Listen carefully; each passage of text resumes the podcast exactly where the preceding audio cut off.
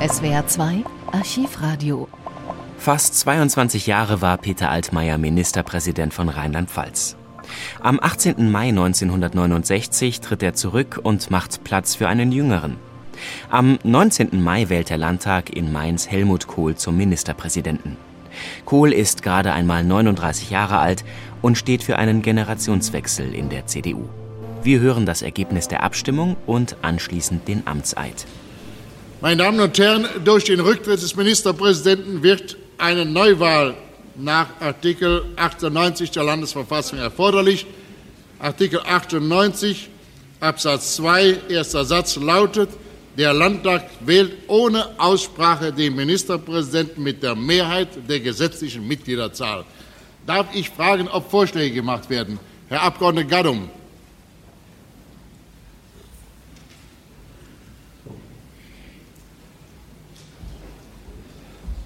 Herr Präsident, sehr verehrte Damen, meine Herren!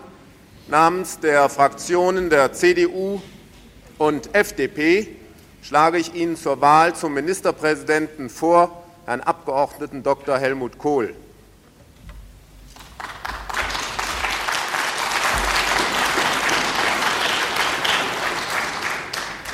Werden weitere Vorschläge gemacht? Das ist nicht der Fall. Wir kommen zur Wahl. Die Wahl erfolgt mit Stimmzetteln. Sie werden Ihnen jetzt ausgeteilt. Ich bitte die Stimmzettel entsprechend anzukreuzen und gefaltet in den beigefügten Umschlag zu stecken.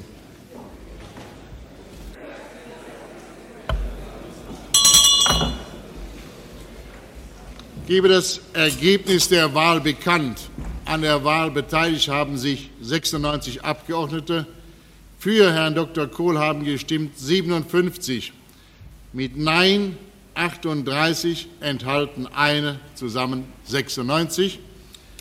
Ich frage den Abgeordneten Dr. Kohl, ob er die Wahl annimmt.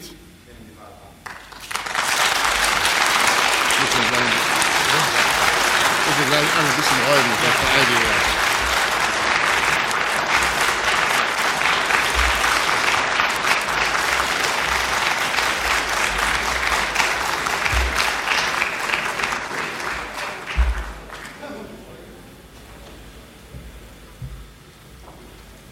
Ich bitte nunmehr den Abgeordneten Dr. Kohl zur Eidesleistung nach hier zu kommen.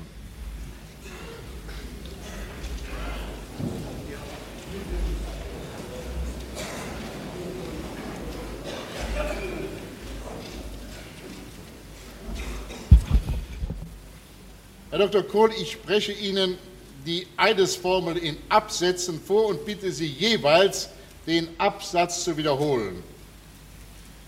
Ich schwöre bei Gott dem Allmächtigen und Allwissenden, Ich schwöre bei Gott, dem Allmächtigen und Allwissenden, dass ich mein Amt unparteiisch, dass ich mein Amt unparteiisch, getreu der Verfassung und den Gesetzen, getreu der Verfassung und den Gesetzen, zum Wohle des Volkes führen werde. zum Wohle des Volkes führen werde. So wahr mir Gott helfe.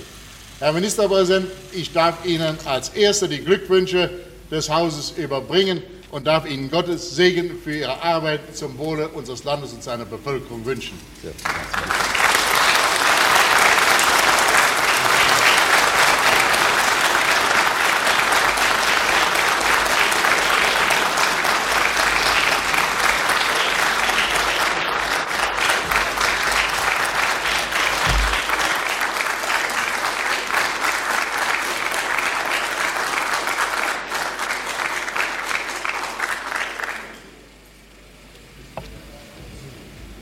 Ich unterbreche die Sitzung für genau eine Viertelstunde. Nach Wiedereröffnung wird der Ministerpräsident die Neuernennung der Regierung bekannt geben. Kohl ist gerade einmal 39 Jahre alt. In seiner ersten Rede beschreibt er den Generationswechsel in der Landespolitik und erinnert an die schlimmen Jahre im Dritten Reich und im Weltkrieg. Die Sitzung ist wieder eröffnet. Das Wort hat Ministerpräsident Dr. Kohl. Herr Präsident, meine sehr verehrten Damen und Herren! Ich darf mich zunächst sehr herzlich bei Ihnen, sehr verehrter Herr Präsident, für Ihre Glückwünsche und die guten Worte zu Beginn dieses schweren Amtes aussprechen. Meine Damen und Herren, dies ist in der Tat ein denkwürdiger Augenblick in der Geschichte unseres jungen Landes. Der Anlass ist ungewöhnlich und die Intention des Historischen ist ohne weiteres, wie ich finde, gegeben. Rein verfassungsrechtlich ist es ein einfacher Vorgang. Es ist die Neuwahl eines Ministerpräsidenten. Durch die Persönlichkeit, seinen Weg, Dauer seines Amtes, des ausscheidenden Ministerpräsidenten ist es in der Tat ein Stück mehr geworden, nämlich tatsächlich auch ein Stück Geschichte unseres Landes. Und wenn man es in die Entwicklung der Gesellschaft von heute, der deutschen Gesellschaft von heute hineinstellt, ein Stück Generationswechsel in der deutschen Politik. Dies ist heute hier nicht die Stunde, ich will es morgen eingehend in der Regierungserklärung tun, die Leistung Peter Altmaiers und seiner Mitarbeiter in diesen über 20 Jahren zu würdigen. Ich glaube aber heute schon darf ich sagen, dass ihm unser aller Dank gebührt.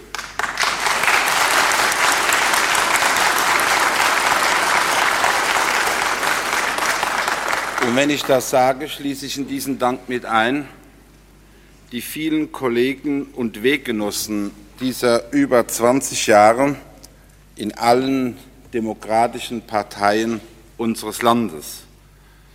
Der Präsident hat darauf verwiesen, dass nur noch wenige Abgeordnete, und dies ist der Lauf der Welt, der ersten Stunde Mitglieder des Hohen Hauses sind.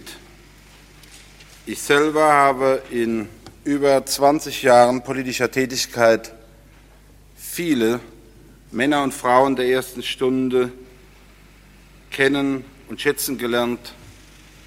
Ich darf sagen, dass einige zu meinen Freunden wurden.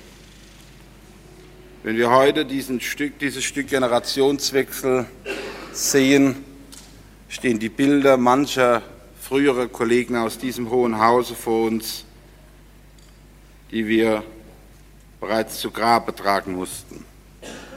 Und selbst wenn einer wie ich einmal als Jüngster in dieses Haus kam, hatte er die traurige Pflicht, an nicht wenigen Gräbern zu stehen.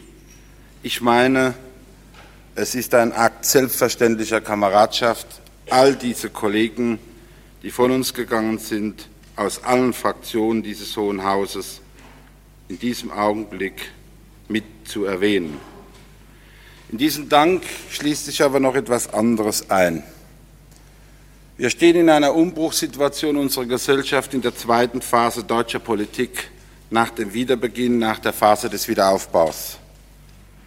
Und manch einer der Jungen, vor allem der ganz Jungen, der Nachgeborenen, die die Zeit des Dritten Reiches, den Zweiten Weltkrieg und die Phase des Wiederaufbaus nicht mehr aus eigenem Erleben miterlebt und gestaltet haben, sprechen heute oft leichtfertig über diese Zeit.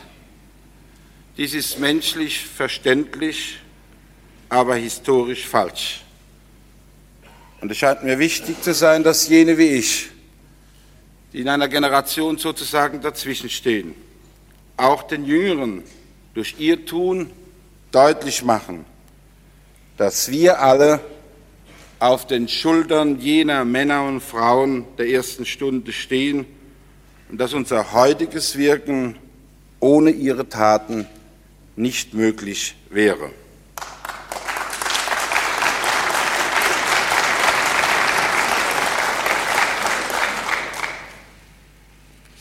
Sie haben wirklich in der Stunde Null unseres Volkes mit Hand angelegt. Und mancher auch jener ewig gestrigen, die heute nun mit alten, verstaubten Rezepten früherer politischer, gescheiterter Konzeptionen vor uns treten, wollen das alles vergessen machen. Wir wollen das nicht. Wenn ich Dank sage, darf ich auch jenen danken, die mir heute ihre Stimme gaben. Den Abgeordneten der Koalition, den Kollegen aus dem Kreis der FDP und der CDU. Und Sie haben sicher Verständnis, dass ich vor allem hier ein persönliches Wort zu meinen Freunden aus der CDU sage, die mir in guter Freundschaft und guter Kameradschaft diesen Weg in den zehn Jahren zu diesem heutigen Tag ermöglicht haben. Ich habe auch als Parlamentarier natürlich Verständnis für die Haltung der Opposition in diesem Hause. Es wird wichtig sein, dass wir in gemeinsamer Arbeit und vielleicht in vielen Punkten, warum soll ich das nicht sagen, auch in einer verbesserten Form der Zusammenarbeit, Regierung und Opposition, Regierung und Regierungsparteien in diesem Fall auch gesagt, in einer vernünftigen Form zum Wohle unseres Landes zusammenarbeiten.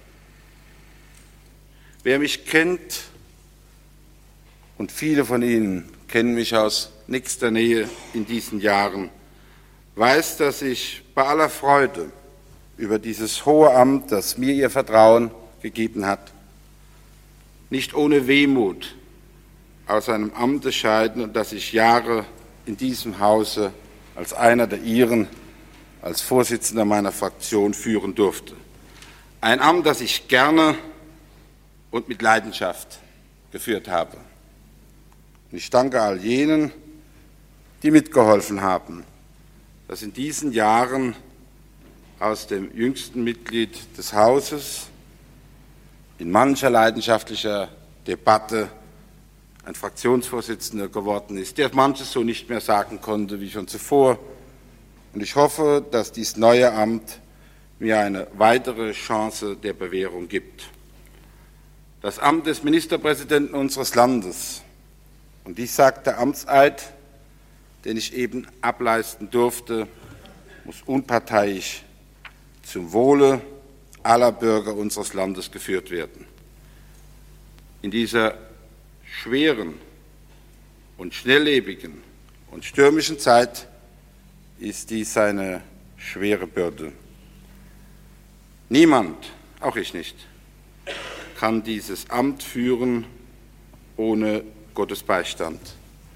Niemand kann dieses Amt führen ohne die Hilfe und die Unterstützung aller Bürger dieses Landes.